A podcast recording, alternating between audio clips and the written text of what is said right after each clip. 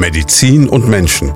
Der Leopoldina Talk auf Primaton, damit Sie auch ohne ein jahrelanges Medizinstudium wissen, was dahinter steckt. Schönen guten Tag. Wir sind wieder bei unserem Podcast mit dem Leopoldiner Krankenhaus Medizin und Menschen. Heute mit einem Thema, das äh, viele im höheren Alter betreffen kann. Das Thema, wenn das Gen zur Qual wird, die Spinalkanalstenose der Lendenwirbelsäule. Zu Gast ist Privatdozent Dr. Med Johann Römstöck, der Chefarzt der Neurochirurgischen Klinik des Leopoldiner Krankenhauses. Schönen guten Tag. Ja, grüß Gott. Sie waren ja schon diverse Male bei uns. Ich glaube, es ist das dritte Mal heute. Ja, das dritte Mal, genau. Dennoch möchten wir Sie natürlich gerne nochmal für die, die noch die anderen Podcasts wieder erwarten, noch nicht gehört haben, ganz kurz kennenlernen. Bisschen was zu Ihrer Person. Also ich bin der Chefarzt der Neurochirurgischen Klinik im Leopoldiner Krankenhaus. Bin jetzt Wahlschweinfurter seit mittlerweile 16 Jahren. Also wie gesagt, leite diese Klinik. Die Neurochirurgie ist ja ein Fach, was man nicht so im Alltag jeden Tag mhm. antrifft. Was machen wir? Wir machen die operative Therapie, Behandlung von Erkrankungen des Gehirns. Das betrifft dann den Kopf.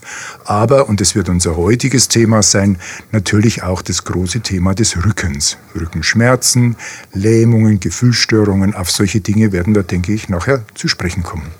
Das heißt, wenn man jetzt nochmal zusammenfassen möchte, welche Erkrankungen Ihrer Abteilung alle behandelt, also alles, was in irgendeiner Form mit dem Schädel, mit dem Hirn zu tun hat. Genau, ich würde es größer fassen. Ich würde sagen, das Nervensystem. Hm. Ja, und Nerven sind ja im ganzen Körper. Jeder weiß, das beginnt im Gehirn und das geht ins Rückenmark, über den Rücken und verteilt sich ja verästelt mit den Nerven in den ganzen Körper. Und je nachdem, wo eben verschiedene Erkrankungen stattfinden, sind wir zugange. Das können Tumore sein, das können Blutungen sein, das können Entzündungen sein, also ganz verschiedene Ursachen. Und dann teilt sich ja die Aufgabe in eine konservative Seite, das sind die Nervenärzte oder auch Neurologen.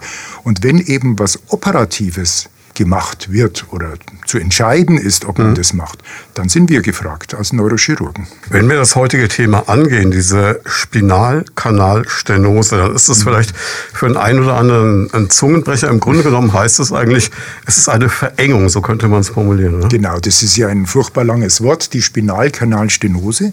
Spinal heißt einfach den Rücken betreffend, mhm. Kanal ist klar, und Stenose heißt Verengung. Und was ist das überhaupt, der Spinalkanal? Der Spinalkanal ist ein, man könnte sagen, ein langes, knöchernes Rohr innerhalb der Wirbelsäule. In diesem Rohr ist ein Schlauch. Und in diesem Schlauch ist Wasser. Und in diesem Wasser schwimmt frei schwebend Rückenmark und Nerven. Und das ist eine tolle Idee der Natur, weil die Natur hat gesagt, Rückenmark und Nerven darf man nie drücken.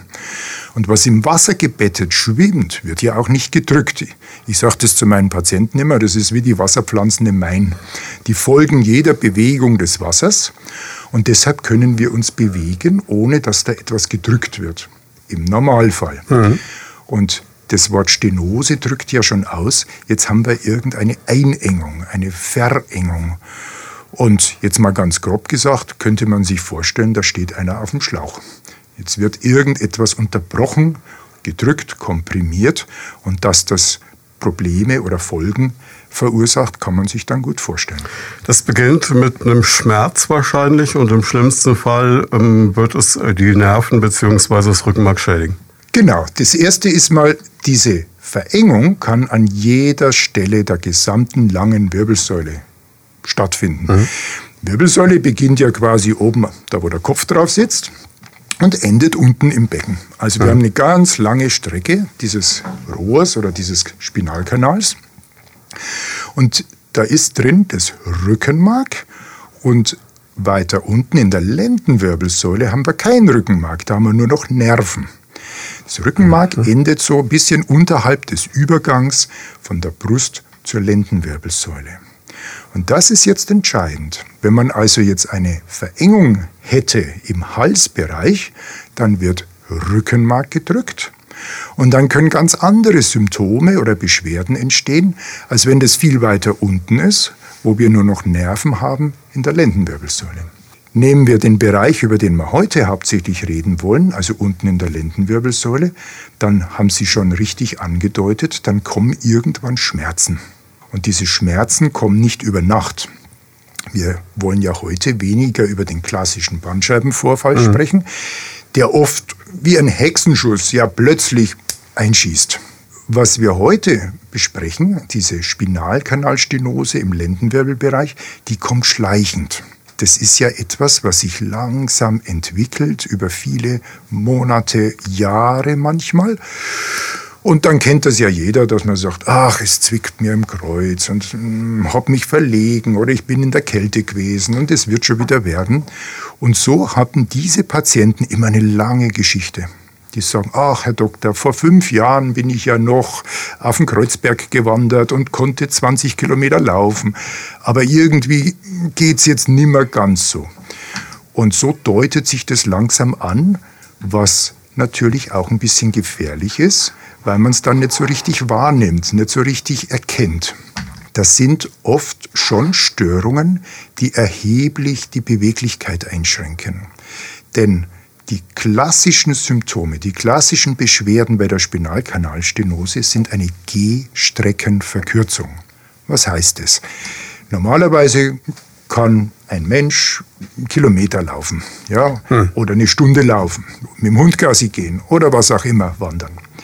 Und diese Patienten die sagen, ja, früher konnte ich das und jetzt muss ich mich nach einer gewissen Zeit, nach 30 Minuten, unbedingt mal hinsetzen, weil dann die Beine immer schwerer werden, weil es dann immer mehr zieht im Kreuz.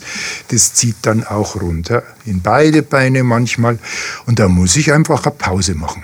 Mhm. Und das ist typisch, diese Gehstreckenverkürzung. Und das ist dann manchmal ganz grotesk. Ich hatte mal vor kurzem einen Patienten, der hat einen großen Garten zu Hause und hat gerne gegärtnert.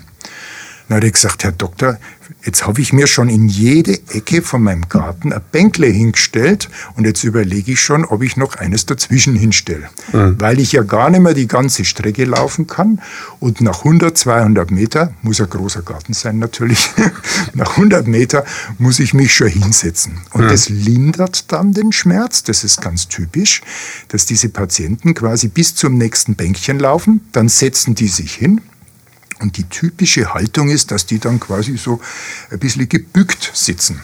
Man sagt auch, das ist der Fiaker oder der Kutschersitz, ne? wie so ein in Wien vielleicht der Fiaker mhm. auf seinem Kutschbock sitzt. Und das lindert die Symptome. Und dann sagen die, okay, dann stehe ich auf und gehe wieder weiter, bis nach zehn Minuten, Viertelstunde der gleiche Schmerz wiederkommt und die nächste Bank fällig ist. Und das ist manchmal auch gar nicht so leicht zuzuordnen. Mhm. Was ist wirklich die Ursache? Denn was ich gerade geschildert habe, ist ja sehr oder erinnert ja sehr an die Schaufensterkrankheit. Ne, ist ja das, wenn man sagt, ich gehe spazieren und jetzt muss ich einfach stehen bleiben, weil es mir wehtut und dann gucke ich halt ins Schaufenster äh, drei mhm. Minuten und dann kann ich wieder weiterlaufen. Die Schaufensterkrankheit ist aber eine Durchblutungsstörung. Es geht darum, dass wir einfach eine Minderversorgung im Bein haben, wenn wir halt uns belasten. Unsere Spinalkanalstenose macht gleichermaßen so eine Gehstreckenverkürzung. Kann das ein Allgemeinarzt irgendwie auf der Wiese jetzt ohne ja. respektierlich sein zu wollen, unterscheiden oder diagnostizieren? Ja, also wichtig ist erstmal, dass man mit dem Patienten richtig spricht. Hm. Man muss sich ein bisschen Zeit nehmen und ihn fragen. Denn was ganz typisch ist, ist das, was ich gerade sagte, ne, dass man eine Zeit lang gehen kann und eben dann immer das Bänkchen braucht. Das also hinsetzen hilft. Nicht nur stehen bleiben, sondern hinsetzen. Und was alle Patienten sagen, sind ja meistens ein bisschen ältere Menschen, die sagen, Herr Doktor, ich kann so gut Rad fahren. Denn die können alle wunderbar Radfahren und das ist auch ganz typisch. Beim Radfahren brauche ich auch eine gute Durchblutung. Das mhm. geht bei dem Gefäßpatienten meistens nicht so gut. Also allein die Frage, können Sie gut Radfahren, könnte schon ein bisschen in Richtung der Spinalkanalstenose verweisen. Da sind wir wieder an dem Punkt, an dem wir so oft sind bei äh, medizinischen Themen, was wir beide, glaube ich, auch schon mhm. miteinander hatten, dieses etwas detektivische Vorgehen genau. eigentlich. Das Befragen ist das eine. Natürlich muss man auch fragen, gibt es noch andere Störungen? Also zum Beispiel hat jemand ein schwere Gefühl in den Beinen und sagt, ach, die sind so schwer, ich kriege die gar nicht mehr hoch beim Treppensteigen. Und das Dritte, was ja die Funktion der Nerven ist, die Aufgabe der Nerven, ist auch die Gefühlsübermittlung. Missempfindungen, Taubheitsgefühle, eingeschlafene Bereiche in den Beinen, das deutet dann doch sehr auf eine Nervenstörung hin. Das bedeutet aber auch, dass jemand beispielsweise in einer Hand noch die Kraft hätte, aber das Gefühl vielleicht nicht mehr hätte. Genau, das kann auch auseinanderlaufen. Also diese drei Hauptfaktoren, Schmerz, Kraft und Gefühl, können unterschiedlich stark betroffen sein. Wir haben Patienten, die haben volle Kraft, aber nur Schmerzen. Wir haben welche, die haben nur Gefühlsstörungen, aber also quasi jede Kombination, kann man sagen. Wenn man jetzt ermitteln würde, was da die Ursache für die Sache ist, ist das mhm. sowas, das bekomme ich auf jeden Fall, wenn ich ein gewisses Alter erreiche? Das ist ja das, was man oft über eine Arthrose oder so sagt. Oder genau. Die Spinalkanalstenose ist schon eine Erkrankung des höheren Lebensalters. Mhm. Ne? Der Volksmund sagt immer, und das mache ich jetzt nicht so gern, sagt immer, das ist Abnutzung. Weil bei Abnutzung denken wir immer an die Maschine oder an unsere mhm. Autoreifen oder sowas. Aber Sie, Sie haben das Wort Arthrose gebraucht. Das ist schon näher dran. Das ist einfach ein degenerativer Prozess, der irgendwann beginnt im mittleren Lebensalter mhm. dann eben mit den Jahren voranschreitet. Mhm. Und ja, wie es oft ist, ein bisschen Zufall. Der eine kriegt's, der andere kriegt's nicht. Wir verändern uns alle im Lauf des Lebens. Mhm. Wir werden ein bisschen grau, wir kriegen ein paar Falten. Und auch diese Arthrose ist eben einfach so ein bisschen Schicksal und in die Wiege gelegt. Sie haben Gedanken zum Thema oder persönliche Fragen? Darauf freuen wir uns. Einfach anrufen unter 09721 20 90 20 und mitreden. Hat das was äh, mit dem zu tun, was ja immer kommt, äh, sprich Ernährung, Bewegung, Rauchen, Alkohol etc.? Oder ist es davon eigentlich losgelöst? Äh, also was das Rauchen anbetrifft, ja, muss hm? ich leider sagen, das ist so. Ähm, das ist der einzige signifikante, klare Grund, der das halt einfach fördert, so etwas. Ansonsten gibt es fast keine eindeutigen, ja, ich muss jetzt vorsichtig sagen, eindeutigen Risikofaktoren. Natürlich ist es wichtig, dass man nicht übergewichtig ist, dass man sich bewegt und so weiter. Ne? Aber wir haben sowohl schlanke als auch sehr korpulente Menschen, die es gleichermaßen kriegen. Es gibt keine klare Ursache, die man jetzt von außen zunächst mal beeinflussen könnte. Ich hätte jetzt gerade gedacht, dass äh, ein starkes Übergewicht halt dazu führt, dass sich die gesamte ja. Struktur viel stärker belastet. Ja, man muss aufpassen. Oft ist es halt auch so, wenn jemand sehr korpulent ist, mhm. dann bewegt er sich auch weniger. Das äh, ist möglicher. Und dann hat er einen anderen, wie es so schön heißt, Lifestyle. Mhm als jetzt, ich sag mal, ein junger, dynamischer Sportler, der sich da ganz anders vielleicht verhält. Wenn wir jetzt beim Thema Lifestyle sind und bei dem jungen, dynamischen Sportler, könnte man natürlich jetzt aus dem Gedanken, der Ihnen nicht so liegt, aus der Abnutzung raus sagen, wenn ich jetzt das ganze System auch immer wieder belaste durch Sport, mhm. mal so ganz um die Ecke gedacht, dann mhm. nutzt sich vielleicht eher was ab. Mhm. Aber deswegen würde ich das Wort Abnutzung okay. nicht gebrauchen. Ne? Denn das Training, ich mhm. nenne es jetzt einfach mal Training wie beim mhm. Sportler, das ist viel wichtiger als das Schonen. Also wir sind jetzt nicht so beim Auto, dass wir sagen, der hat jetzt 300.000 Kilometer, ne? sondern es ist umso besser, je mehr wir was machen. Das bedeutet aber auch, dass viele Menschen wahrscheinlich genau das Falsche tun, weil viele Menschen ja dazu neigen, wenn sie irgendwo Beschwerden haben, zu sagen, ach komm, dann schone ich mich mal lieber, dann lege ich mich mal lieber hin, dann belaste genau. ich mal nicht. Das ist richtig. Also wenn man nehmen wir mal einen anderen Fall. Nehmen wir diesen akuten Hexenschuss, den wir ja schon mhm. besprochen haben. Dass man sich da erstmal ein bisschen zur Ruhe setzt und ein bisschen hinlegt und ein bisschen wärmt und ne, ausruht, das ist ja ganz klar dann aber nicht zu lange Pause machen. Okay. Und sobald es irgendwie geht, fängt man wieder an, sich zu bewegen. Und da gibt es klare Untersuchungen. Das haben wir früher gemacht. Ja? Vor 30, 40 Jahren sind die Patienten ins Bett gelegt worden, Stufenbett, und dann sind die da zehn Tage gelegen. War nicht gut. Heute machen wir das ganz anders. Wir machen auch in unserem Haus, im Leopoldina, haben wir natürlich eine Physiotherapieabteilung. Und unsere Damen und Herren von der Physiotherapie, die holen unsere Patienten am ersten Tag raus aus dem Bett. Wenn es irgendwie geht, dann kriegen die so ein Gehwägelchen oder mhm. irgend sowas und die werden angeleitet, wie man sich eben rückengerecht verhält und bewegt. Also nicht ruhig stellen, so früh wie möglich gleich wieder bewegen. Jetzt haben wir als eine Ursache diese Degeneration der Wirbelsäule. Mhm. Sie haben es angesprochen. Gibt es noch mehr Ursachen, die denkbar sind? Also wenn wir jetzt über die Spinalkanalstenose ja. sprechen, das ist ja unser Thema heute, mhm. dann würde ich schon sagen, das ist die Degeneration. Jetzt ist nur die Frage, die müsste man jetzt eigentlich erörtern und sagen, ja, warum wird es überhaupt eng da hinten? Also mhm. was, was tut sich da eigentlich? Warum wird der Kanal immer enger? Warum werden deshalb dann die Nerven gedrückt? Und wie ja jeder weiß, besteht die Wirbelsäule aus Knochen, aber mhm. nicht nur aus Knochen. Wir haben auch Bänder, da gibt es das sogenannte gelbe Band, das ist halt einfach das hintere Band und da gibt es ein vorderes und ein Längsband. Und diese Bänder sind dazu da, zusätzlich die Wirbelsäule, ich sage mal, zu stabilisieren. Und diese Bänder haben eine gewisse Elastizität. Und die liegen da drin in dem Rückenkanal, sind da gewissermaßen aufgespannt, verspannt. Mhm. Und wenn jetzt diese Degeneration voranschreitet, dann verändern sich die Knochen und die Bänder. Das heißt, die Knochen bekommen so ein bisschen so ausgefranste Kanten. Man mhm. nennt es auch Spondylophyten, also so ein bisschen Anbauten an den Knochen. Und die Bänder verdicken sich. Die verknorpeln manchmal sogar. Die sind dann nicht mehr zart und elastisch, sondern die sind dann irgendwie, ja, derb und zäh und vor allen Dingen viel dicker. Wenn natürlich dieses Band im Rückenkanal immer mehr Raum einnimmt und dicker wird, naja, dann ist die Folge, dass für den Rest, und das sind halt unsere Nerven, viel weniger Platz bleibt. Das ist übrigens auch die Erklärung, warum das Hinsetzen so gut ist für diese Patienten. Stellen Sie sich ein Gummiband vor und dieses Gummiband wird jetzt in die Länge gezogen. Mhm. Dann wird es doch dünner. Und genau das macht der Patient. Deswegen auch dieses Vorbeugen. Natürlich. Der bringt Spannung auf die Bänder. Dann sind die ein bisschen dünner, bisschen schlanker, könnte man sagen. Und so kann er den Nerven ein bisschen Platz schaffen, der natürlich wieder verloren geht, wenn er sich wieder hinstellt und wenn das ganze Band wieder gestaucht wird in stehender Körperhaltung. Hm. Das ist logisch. Ja. Ähm, ist das jetzt aber, wenn Sie sagen, wir sprechen hier über die Lendenwirbelsäule, mhm. Ich würde mir jetzt vorstellen, dass das ab einem gewissen Alter ja auf der gesamten Länge der Wirbelsäule passiert oder passiert das nur punktuell? Genau, das ist häufig natürlich in der Lendenwirbelsäule, gelegentlich auch in der Halswirbelsäule.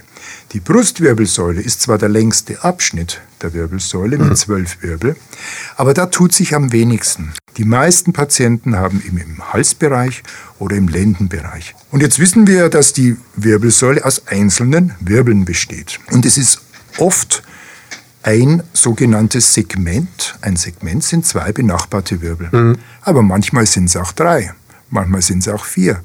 Und so gibt es eben Patienten, die haben eine langstreckige Verengung. Mhm. Das ist gar nicht so leicht zu behandeln.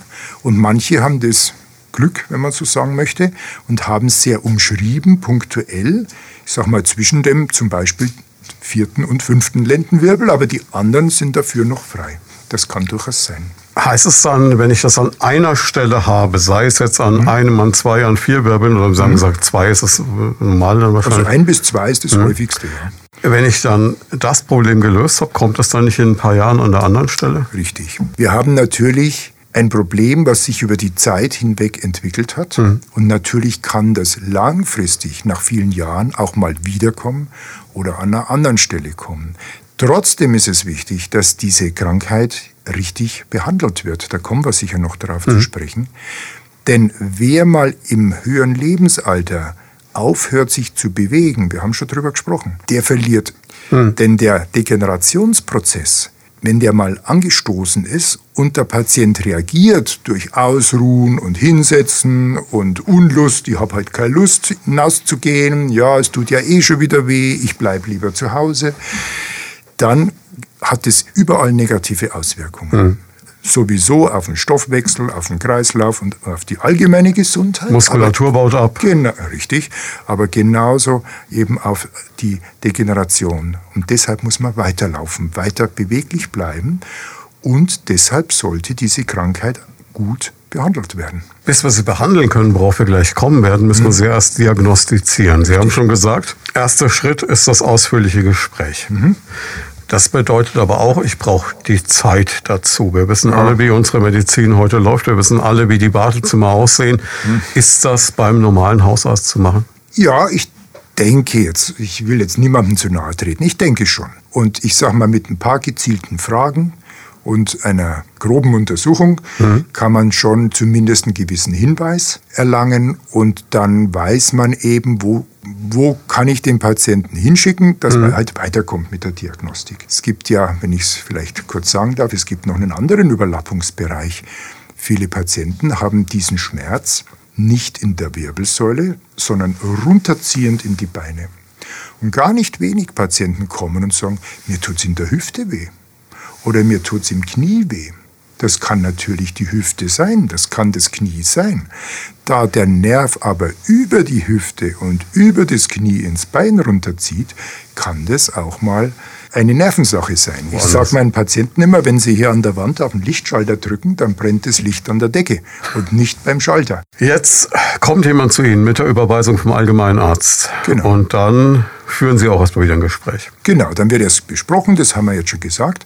Und dann kommt das berühmte Reflexhämmerchen und die kleine Nadel und solche Dinge. Ne? Mhm. Da wird er neurologisch untersucht, weil uns ja diese drei Hauptfunktionen, Kraft, Gefühl und Schmerz, interessieren.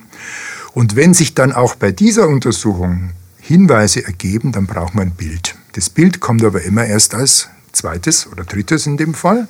Und das Bild ist in der Regel ein Kernspintomogramm. Das Kernspintomogramm oder MRT hat den Vorteil, dass wir eine lange Strecke in der Wirbelsäule überblicken können. Und da sieht man schon sehr gut diese Stenose. Das heißt, Sie machen dieses bildgebende Verfahren. Mhm. Und ähm, kann es auch sein, dass Sie noch sowas machen wie eine Lumbalpunktion oder etwas ähnliches? Die Lumbalpunktion macht man nur bei speziellen anderen Fragestellungen. Okay. Also wenn noch Unklarheiten wären, denn manchmal, wir haben ja gesagt, wir reden über Rückenschmerz, mhm. manchmal kannten sich hinter dem Rückenschmerz ja auch eine Entzündung im Nervensystem mhm. verbergen. Und da brauchen wir unsere Freunde von der Neurologie, die dann zum Beispiel eine sogenannte Radikulitis oder eine Nervenwurzelentzündung nachweisen oder halt auch ausschließen wollen. Und da ist ein Teil der Untersuchungen, wie Sie richtig sagen, diese Nervenwasseruntersuchung, die aber dann doch relativ selten ist im Vergleich zu dem, was wir eben meistens treffen. Ich werde jetzt nur gefragt, weil da, glaube ich, viele Leute einen riesen Respekt davor haben, vor diesem Gefühl, dass einem jemand da mit einer Kanüle quasi ja, ins Rückenmark geht. Ja, man muss alles mit Respekt sehen, völlig richtig. Aber ich sage mal, es ist ja auch wichtig, genau zu wissen, was los ist. Mhm. Man will ja nicht blind irgendwas behandeln. Und die Behandlung sieht völlig unterschiedlich aus, je nach der Ursache. Also wenn ich nur eine rein mechanische Spinalstenose habe, sieht die Behandlung ganz anders aus, als wenn ich eine Entzündung hätte. Das ist logisch, ja. ja das ist eine Entzündung wird zum Beispiel mit Cortison, mit Steroiden, Cortison behandelt. Und zwar auch möglichst nicht über den Tag verteilt, sondern abends und hochdosiert. Und das machen dann unsere Kolleginnen und Kollegen der Neurologie. Sie haben Gedanken zum Thema oder persönliche Fragen? Darauf freuen wir uns. Einfach anrufen unter 09721 20 90 20 und mitreden. Ja, was, was machen wir jetzt? Jetzt wissen wir, okay, wir haben diese Spinalstenose. Genau, richtig. Dann ist es wahrscheinlich auch wieder relevant, auf welcher Höhe und wie stark ausgeprägt. Genau, welche Höhe ist wichtig. Und wie wir schon sagten, ist es eine, zwei oder drei Höhen. Mhm. Und dann muss ich aber ein bisschen warnen, denn das Ausmaß im Röntgenbild oder im Kernspintomogramm ist letztlich nicht ganz allein das Entscheidende. Das Entscheidende ist, wie geht es dem Patienten. Das gilt übrigens auch für Bandscheibenvorfälle. Mhm. Sie können nicht sagen, ein großer Bandscheibenvorfall macht mehr Beschwerden als ein kleiner Bandscheibenvorfall. Und da habe ich immer das Beispiel und sage, na ja, wie groß darf denn ein Steinchen in Ihrem Schuh sein, um Ihnen weh zu tun? Mhm. Und da sagen meine Patienten manchmal, Tja, wenn da so ein ganz kleiner spitzer Stein unter meiner Ferse ist, tut der ja höllisch weh. Dann sage ich richtig, aber der ist doch klein. Und wenn Sie einen riesengroßen Gummistiefel anhaben und da werfe ich Ihnen einen großen Kieselstein rein und der rutscht Ihnen irgendwie vor die Zehen, dann spüren Sie den doch vielleicht gar nicht. Mhm. Dann ist der doch viel größer als der kleine Stein unter der Ferse. Das heißt, die Ausprägung oder die, ja, wie groß oder wie stark jetzt diese Stenose im Bild ist, ist ein Hinweis, aber letztlich nicht die alleinige Ursache für eine bestimmte Behandlung.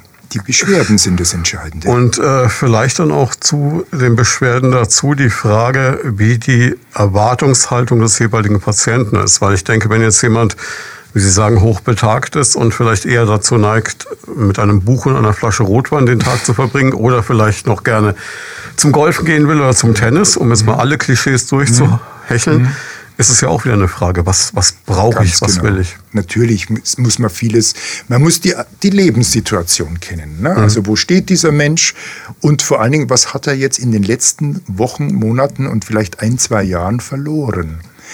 Und wenn der sagt, ach, wissen Sie, ich möchte einmal möchte ich noch diese Wanderung machen mhm. und ich möchte einmal noch mit meinem Hund oder mit meinem Enkel oder mit irgendjemandem ein bisschen spazieren gehen, dann sage ich, naja, wann haben Sie das das letzte Mal gemacht? Und dann sagt er, ja, letztes Jahr ging das noch ganz gut. Dann weiß ich, da hat sich was Frisches, Neues entwickelt. Und den kann man dann wirklich schon so behandeln, dass man sagt, wir können die Uhr zurückdrehen. Das denke ich schon. Wenn natürlich einer sagt, seit 30 Jahren mache ich das schon immer, na gut, dann können wir, haben wir halt eingeschränkte Möglichkeiten. Gleichzeitig ist es aber dann auch eine Problematik, die dann immer schneller voranschreitet, ab einem gewissen Punkt, kann man das sagen? Ja, das kann sein, genau. Dass das, wir sprechen dann von der dekompensierten Spinalkanalstenose. Mhm. Also die deutet sich lange, lange, lange an. Und irgendwann scheinbar innerhalb von zwei, drei Wochen kommt es plötzlich noch zu weiteren deutlichen Ausfallserscheinungen oder halt Schmerzen.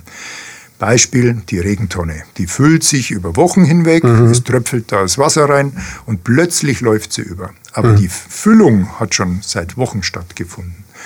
Und das gibt es auch bei der Spinalkanalstenose. Ja. Was kann man dann machen? Die Behandlung kann, grob gesagt, erstmal zwei Richtungen einnehmen. Das erste ist immer die konservative Therapie. Mhm. Konservativ und die andere wäre ja operativ. Aber am Anfang steht die konservative Therapie. Meine meisten Patienten sagen ja sowieso schon, Herr Doktor, ich habe schon probiert. Physiotherapie, Massagen, Thermalbad, Tabletten, ähm, Cortison von mir aus. Also die haben quasi schon einen gewissen Behandlungsversuch absolviert und trotzdem hat es nicht zum Erfolg geführt. Mhm. Also dieser, ich sag mal, konservative Versuch, den würde ich auch wirklich immer vorausschalten wenn jetzt nicht schwere Lähmungen oder sowas sind. Aber wenn nur. Also auch wenn ich damit ja. den Prozess äh, verschiebe, dass ich irgendwann genau. zu dem Ergebnis komme, zu dem ich eigentlich kommen möchte. Ich würde zunächst konservativ anbehandeln, mhm. aber nicht ewig. Und das ist jetzt wichtig. Mhm. Es macht keinen Sinn, das jahrelang oder, oder monatelang voranzutreiben und zu sagen, jetzt mache ich nochmal zehn Physio und jetzt mache ich nochmal das. Der Anfang auf jeden Fall ist konservativ was kann man denn überhaupt machen konservativ? Dehnübungen, Streckübungen, muskelentspannende Übungen, die kennen die Physiotherapeuten sehr gut und das hilft schon manchmal und das soll auf jeden Fall schon mal vorausgeschaltet werden. Aber wenn Sie jetzt äh, das Problem, so wie Sie es beschrieben haben, ist es ja eigentlich mhm. ein jetzt mal ganz hart gesagt mechanischer Klar. Vorgang. Mhm. Und mit einer konservativen Behandlung kann ich ja die Symptomatik vielleicht verbessern, aber das Ursprungsproblem kriege ich ja nicht gelöst. Das ist richtig. Es ist oft eine langwierige Aufgabe mhm. und oft gelingt es eben auch nicht komplett. Ähm, dennoch würde ich es versuchen, mhm. als Versuch, ich sage mal für eine gewisse Zeit, dass man sagt, äh, ein paar Wochen probiert man das. Dazu können ergänzend physikalische Methoden dazukommen. Einfach die Wärme ist zum Beispiel ganz wichtig. Warum ist Wärme wichtig? Wir haben ja auch im Rücken Muskulatur, Rückenmuskeln. Mhm. Und die Rückenmuskulatur ist bei so einem Schmerzzustand häufig extrem angespannt oder verspannt. Und viele Patienten machen das instinktiv und sagen, ach, ich lege mir hinten immer so eine Wärmflasche rein oder ein warmes Dinkelkernkissen oder Kirschkernkissen und das tut mir gut und manche legen sich in die Badewanne oder sonst wo. Und diese Wärme führt zu einer Entkrampfung der verspannten Rückenmuskulatur und das tut gut. Mhm. Also da hat man so einen kleinen Hebel und kann mit diesen physikalischen Methoden ansetzen. Das andere, wie ich sagte, dehnen, strecken. Da gibt es auch spezielle Übungen, die muss man dann aber bitte wirklich mit ja, professioneller Begleitung machen. Das muss ein guter Physiotherapeut äh, anweisen und anleiten, wo man eben diese Beweglichkeit wieder so ein bisschen herstellen möchte in den Wirbelgelenken, in den Bändern. Und das über einen gewissen Zeitraum. Ich sage jetzt einfach mal vier Wochen, sechs Wochen, acht Wochen. Und vorausgesetzt, das hilft eben nicht adäquat, nicht gut, dann sollte man andere Methoden zumindest mal erwägen. Ich bin ganz vorsichtig. Was kann man denn gegen die Schmerzen machen? Na gut, man kann vorübergehend schon auch mal Medikamente nehmen. Hm wirklich bitte nur vorübergehend. Ich erlebe leider viel zu oft, dass jemand über Monate hinweg die berühmten Klassiker nimmt. Ich sage jetzt einfach mal die Namen. Das ist Ibuprofen, das ist Diclofenac und das sind solche Medikamente. Wir hatten jetzt einen Patienten, der hat ein Nierenversagen mitgebracht in die Klinik. Warum Nierenversagen? Er war eigentlich gesund, aber er hat so viel von Ibuprofen genommen, in ultra hohen Dosen, dass die Niere eben gelitten hat. Und das darf nicht passieren. Das ist zu viel. Das geht nicht. Ja, gerade weil Präparate wie Diclofenac ja auch die Gefahr einer gewissen Abhängigkeit in sich bergen. Ja, und das hat Nebenwirkungen. Es geht, wie gesagt, auf die Niere. Das beeinflusst den Blutdruck und den Kreislauf und das Herz. Und mein kardiologischer Kollege mag das auch gar nicht. Mhm. Und das ist nicht so harmlos, wie es vielleicht, ich hoffe, ich darf das äh, so sagen, in der Öffentlichkeit manchmal dargestellt wird. Aber ja, für eine kurze Zeit würde ich es auch immer verordnen. Sie haben gesagt, ich bin da ganz vorsichtig, als Sie über weitere Therapien mhm. sprachen, aber ähm, das Ende wird vermutlich dann doch die OP sein, oder? Genau, deswegen bin ich heute eingeladen als Operativer. Aber ich muss schon ein bisschen sagen, dass wir in der Neurochirurgie im Leopoldina ganz bewusst nicht jeden einfach, ich sage jetzt mal, auf Teufel komm raus operieren wollen oder müssen. Das ist mir ganz wichtig. Denn man hat natürlich eine Scheu, man hat eine gewisse Angst, man hat eine Sorge, dass mir der da was vorschlägt, weil er es halt irgendwie machen möchte, aber ich brauche es vielleicht gar nicht. Sicher. Heutzutage ja oft auch die Angst, ja. dass da ein wirtschaftlicher Gedanke dahinter stünde. Nee, also ich habe zum Glück, toi toi toi, die Freiheit, frei zu entscheiden. Hm. Und wie gesagt, am Anfang konservativ Natürlich macht bei gewissen Patienten eine Operation Sinn und das muss man dann eben auch gut begründen und erklären. Das heißt, in dem Moment, wenn ich merke, ich habe eine Lähmung, ich habe eine Taubheit, ja. ich kann nicht mehr alleine gehen, ja. ist die Operation quasi unumgänglich. Das nähern wir uns schon sehr, sehr an. Also wenn Sie jetzt zum Beispiel die Lähmung nehmen, dann mhm. würde ich gar nicht lange warten, weil dann tickt die Uhr. Unsere Fachgesellschaft hat da so ein, so ein Modell so ein Bild äh, gemacht. Das ist eine Ampel. Mhm. Und die Ampel ist einfach grün, gelb und rot. Und in dem Moment, wo jemand schon Lähmungen hat, also eine richtige muskuläre Schwäche, das ist einfach die rote Lampe. Da müssen wir operativ ran, das ist klar. Beim anderen, beim Gelb, darf man noch überlegen, da gibt es dies, da gibt es das, kann man noch ein bisschen zuwarten. Und es gibt aber auch Grün. Und Grün heißt sicher nicht operieren, mhm. sondern konservativ bleiben, beobachten und schauen, vielleicht kommt man so zurecht. Sie haben Gedanken zum Thema oder persönliche Fragen? Darauf freuen wir uns. Einfach anrufen unter 09721 20 90 20 und mitreden. Wenn wir jetzt mal von der Situation ausgehen, wir brauchen diese Operation. Hat natürlich jeder einen riesen Respekt vor einer Operation an der Wirbelsäule. Für den Laien klingt es erstmal nach, um Gottes Willen, was kann da alles passieren? Mhm. Genau, meine Frage, was kann da alles passieren? Genau, vielleicht Oder wie wird es gemacht? Genau, vielleicht Fangen wir damit vielleicht Wort, mal an. Was, ja. was man genau macht. Es gibt im Prinzip zwei verschiedene Ansätze. Hm. Der erste Ansatz, das haben wir jetzt besprochen, das ist diese Verengung des Rückenkanals durch Verdickung der Bänder und durch knöcherne Verdickung oder Anbauten, wie wir sagen. Mhm. Und da wäre ja eigentlich der Ansatz, dass man diese Verdickungen abträgt. Und das machen wir. Und das nennt man eine dekompressive Operation. Und die wird heutzutage sehr fein mikrochirurgisch gemacht. Mhm. Also wir machen nicht mehr so wie vor 30 Jahren einen großen, langen Schnitt und früher hat man die ganze hintere Wirbelknochenspange abgetragen, also hat man sehr großzügig sehr viel Material abgetragen. Und das machen wir heute gar nicht mehr. Wir machen heute ja, so einen kleinen Schlüssellochzugang. Und dass man da überhaupt was sieht in der Tiefe, deshalb haben wir ein sehr schönes, großes Mikroskop. Und man guckt da unter vielfacher Vergrößerung durch das Mikroskop in einen kleinen Gewebetunnel. Und dann wird in der Tiefe der Rückenkanal erweitert. Wie macht man das? Da gibt es spezielle kleine Zangen und was ich besonders gerne benutze, ist so eine kleine Fräse. Das klingt jetzt schlimm, erinnert aber eher so ein bisschen an den Zahnarzt. Ne? Das ist mhm. so eine Diamantkugel, die sich ganz schnell dreht und dann wird da gespült und so kann man schön das Innere dieses Kanals aushöhlen an den Nerven vorbei und dann sieht man zum Teil schon während der OP, dass die vorher richtig wie eine Sanduhr eingequetscht waren und irgendwann beginnen die sich schon zu entfalten und dann schwimmen die so mit dem Puls synchron in diesem Nervenwasser. Und das ist dann immer der Beweis, siehst du, jetzt sind sie frei, jetzt ist es gut. Um jetzt bei einem sehr laienhaften Bild zu hm. bleiben, ist es wie so eine Wasserleitung oder ein Wasserschlauch, der Schlauch. verkalkt ist und ich nehme den Kalk an den Wänden ab und dann habe ich wieder den kompletten Durchmesser. Genau, also der, die Verengung ist ja in dem Rohr, in dem der hm. Schlauch drin ist. Ne? Genau. Und man sieht, wie ich sagte, das ist oft eine Einengung wie eine Sanduhr. Mhm. Ja, so richtig gequetscht und dann sieht man gebündelt diese Nervenfasern und das Ziel ist, dass die sich wieder entfalten, dass die wieder frei pulsieren können, die Nerven. Und damit auch die Möglichkeit haben, sich dann zu regenerieren, was wahrscheinlich, genau. aber da werden wir noch drauf kommen, nicht sofort passiert. Ne?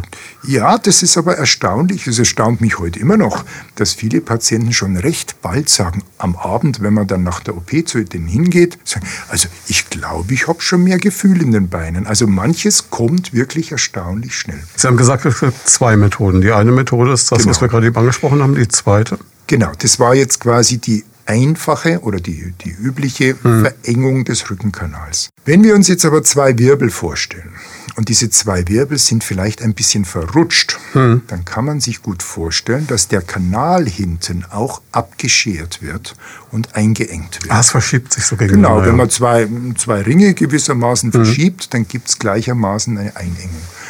Und das ist eine Situation, wo wir zum Beispiel ein Wirbelgleiten ausschließen müssen. Und das ist eben auch eine Ursache für eine Rückenkanalverengung. Und hat man natürlich so einen Gleitwirbel, dann ist es erforderlich, die beiden Wirbel miteinander, ich sag mal, zu befestigen, weil dieser dauernde Rutsch- und Gleitvorgang, der führt natürlich gleichermaßen zu Schmerzen. Diese Gleitwirbel, und ich muss dazu sagen, das macht dann nicht ich, sondern das macht mein lieber Kollege, der Herr Scharara in unserer Klinik. Und da wird eben auch mit Röntgenbildern zum Beispiel erstmal nachgewiesen, rutschen die Wirbel wirklich aufeinander? Ist das die Ursache? Das kann man mit Röntgen ganz gut simulieren und, und, und darstellen.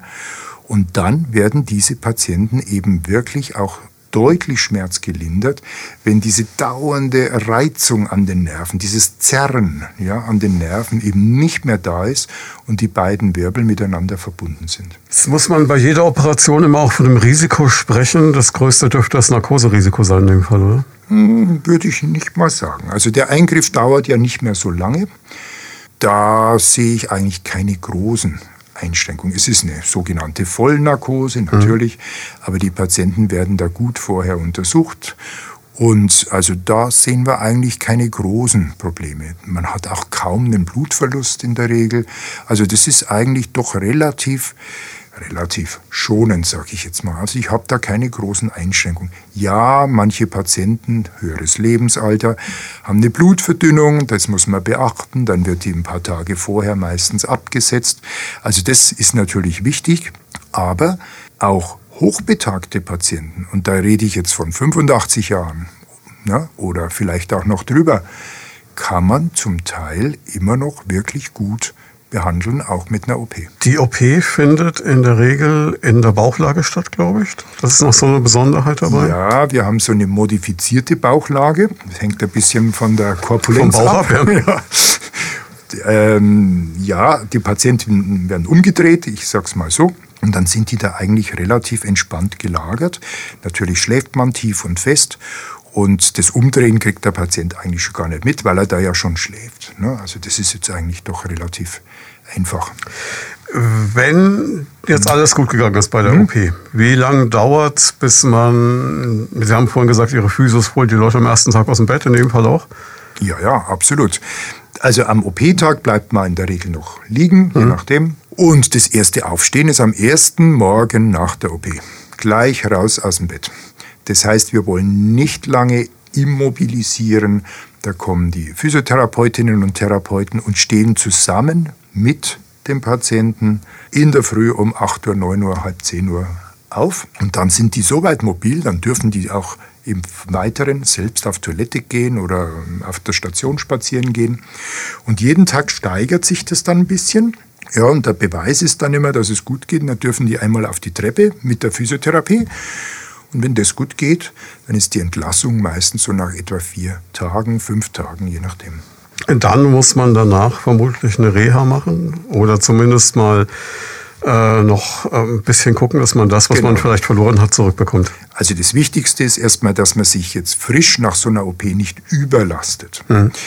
Ich sage immer, nicht die Winterreifen wechseln, nicht den Wasserkasten aus dem Kofferraum heben oder jetzt den Weihnachtsschmuck in den Keller tragen oder sowas. Aber Bewegung ist gut. Zum Briefkasten, zum Bäcker, ein bisschen spazieren gehen, das ist sehr, sehr gut. Und diese Nachbehandlung oder Rehabilitation sollte nicht zu früh beginnen, sondern frühestens so zwei, drei Wochen. Dann ist die also nach dem Eingriff, dann ist die Wunde stabil, dann ist der Patient schon ein bisschen weiter und dann kann der Therapeut schon ein bisschen mehr machen. Es geht am Anfang nicht um Sport. Das wird manchmal ein bisschen verkannt. Ne? Da sagen mhm. manche, ach, jetzt kann ich wieder und jetzt mache ich wieder voll und so. Lieber langfristig denken. Die ersten Tage, drei Wochen ganz piano, ganz wenig und dann eben dranbleiben und dann aber beweglich bleiben auf die längere Zeit. Es kann natürlich die Versuchung groß sein, wenn man was lange nicht konnte und dann ja. geht es auf einmal wieder, dann denkt man ja. sich, jetzt war Vollgas. Ich habe jetzt einen Patienten gehabt vor kurzem, der wollte unbedingt gleich wieder auf den Golfplatz jetzt. habe ich gesagt, also jetzt Jetzt nicht, wenn es dann mal schön warm ist im Sommer, okay, aber jetzt bitte nicht. Ja gut, Golfer sind ein ganz eigener Typ, meine ich. Ja, Golf und, Golf und Tennis sind auch ein bisschen schwierig für die Wirbelsäule, aber da darf ich jetzt nicht zu viel sagen.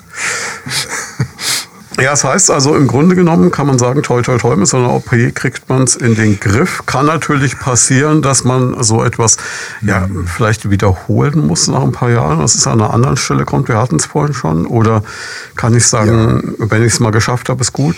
Nee, also das gibt es natürlich schon. Da muss man kritisch sein. Ne? Mhm. Man muss kritisch sein und es wird auch in einem Aufklärungsgespräch angesprochen. Das ist ganz wichtig. Wir haben ja über Risiken gesprochen. Und eines der Risiken, die da angesprochen werden am Tag oder ein paar Tage davor, sind natürlich die Möglichkeit, dass das irgendwann mal wieder auftritt. Aber viele haben für Jahre dann auch wirklich einen Gewinn. Das ist jetzt nicht so, dass man sagt, das ist jetzt alle drei Monate wieder, sondern die haben dann doch eine lange Zeit, äh, wo sie eigentlich doch deutlich gebessert sind. Aber es, Sie haben recht, es kann mal wieder kommen. Was bleibt als Fazit? Man muss vielleicht festhalten, man sollte nicht so lange warten wenn man merkt, es läuft was schief? Ja, ja, das ist wichtig. Denn zu lange warten ist sicher falsch. Denn stellen Sie sich vor, das ist ja Natur.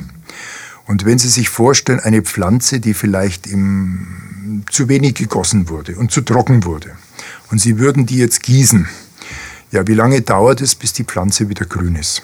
Naja, die Antwort ist einfach. Wenn Sie zu lange gewartet haben, werden Sie sehr, sehr lange warten müssen, bis die sich wieder erholt. Oder sie wird gar nicht mehr grün. Oder im schlimmsten Fall wird sie sich gar nicht gut erholen. Und das ist mit den Nerven ähnlich. Wenn ein Nerv eben hochgradig gedrückt ist, mit funktionellen Ausfällen, Lähmungen, Kühlstörungen und das Ganze schon seit Jahren besteht, dann ist es natürlich nicht so einfach, das umzukehren und zu bessern, als wenn man sagt, ich habe eine klare Diagnose und ich habe das mir ein paar Wochen angeguckt und dann entscheide ich mich dafür.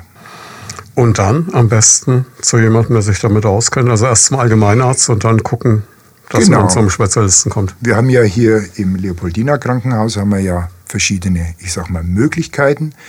Wir haben ja das, das MVZ, und das sind im Moment meine zwei Oberärzte, das ist der Dr. Manuel und die Frau Dr. Schöpf. Und die haben dann eine ganz normale Sprechstunde. Ne? Mhm. Also das ist für alle Patienten, Kassenpatienten und natürlich haben wir auch Privatpatienten jegliche Form. Und da wird man hinüberwiesen, von der Regel vom Hausarzt oder vom Orthopäden. Da steht dann oft drauf Verdacht auf Spinalstenose, Frage OP oder mhm. sowas. Ne? Und genau diese Frage wird dann beantwortet und untersucht. Und manchmal macht man es dann, manchmal wird auch empfohlen, vielleicht probieren wir halt doch noch mal irgendwas anderes. Ne? Aber das ist quasi der, der Eingang, der Zugang zu uns über die äh, Ambulanz. Sie haben vorhin gesagt, man soll nicht zu lange warten, auch wenn man merkt, dass es jetzt schlimmer wird. Wie sind denn die Wartezeiten aktuell, bis man so eine OP bekommen kann? Weil das ist ja ein großes Thema. Also das ist nicht übermäßig lang. Also ich sage immer, wir versuchen wegzuarbeiten, was halt geht. Natürlich muss man das ein bisschen planen. Ne? Mhm. Ne? Ich sagte schon, mancher Patient muss halt vorher nochmal allgemein untersucht werden. Manchmal muss man die Blutverdünnung absetzen und solche Dinge. Natürlich hat auch unsere unsere Sprechstunde gewisse Wartezeiten, aber das sind jetzt nicht Monate. Das hm. sind jetzt vielleicht, ich sag mal, wenige Wochen. Und meistens hat man die Zeit ja auch. Natürlich gibt es die Dekompensation. Wir haben vorhin darüber gesprochen, dass es manchmal selten auch relativ rasch sich verschlechtern kann dann würde ich jetzt nicht einfach den Termin abwarten, da vielleicht in drei, vier Wochen, sondern gibt es eine Notaufnahme und da gibt es ein Telefon und dann ruft man an und dann kommt halt zum Beispiel ein Anruf und sagt, also ich spüre seit gestern meinen Fuß nicht mehr richtig, der ist so eingeschlafen und dann ist es einfach ein Notfall und dann kommt man direkt zu uns. Das geht nicht anders. Und dann gilt auch, und ich glaube, das ist gerade bei Menschen im höheren Alter oft mhm. auch verbreitet, keine Scheu haben, sondern sagen, ich brauche jetzt Hilfe und los. Ich denke schon, ja. Das sollte man, also keine Scheu haben, ist wichtig. Und wichtig ist einfach, dass wir dann sagen, man, man hat ein gewisses Vertrauen, mhm. dass dieser, diese Entscheidung dann eben auch offen ist. Das heißt ja nicht, jeder, der zu uns kommt, wird gleich operiert. Sondern es kann durchaus sein, also, na, wir probieren es mal erstmal noch anders. Also das ist mir einfach wichtig, dass wir da, ähm, ich sag mal, offen und frei entscheiden dürfen, wie es weitergeht. Ich hoffe, wir konnten in dieser Stunde für ein bisschen Vertrauen sorgen. Vielen, vielen Dank. Danke Ihnen. Das war Medizin und Menschen, der Leopoldina Talk auf Primaton. Jeden zweiten Donnerstag im Monat live von 13 bis 14 Uhr im Programm. Alle Folgen gibt's zum Nachhören und Download auf radioprimaton.de und als Podcast auf leopoldina-krankenhaus.com.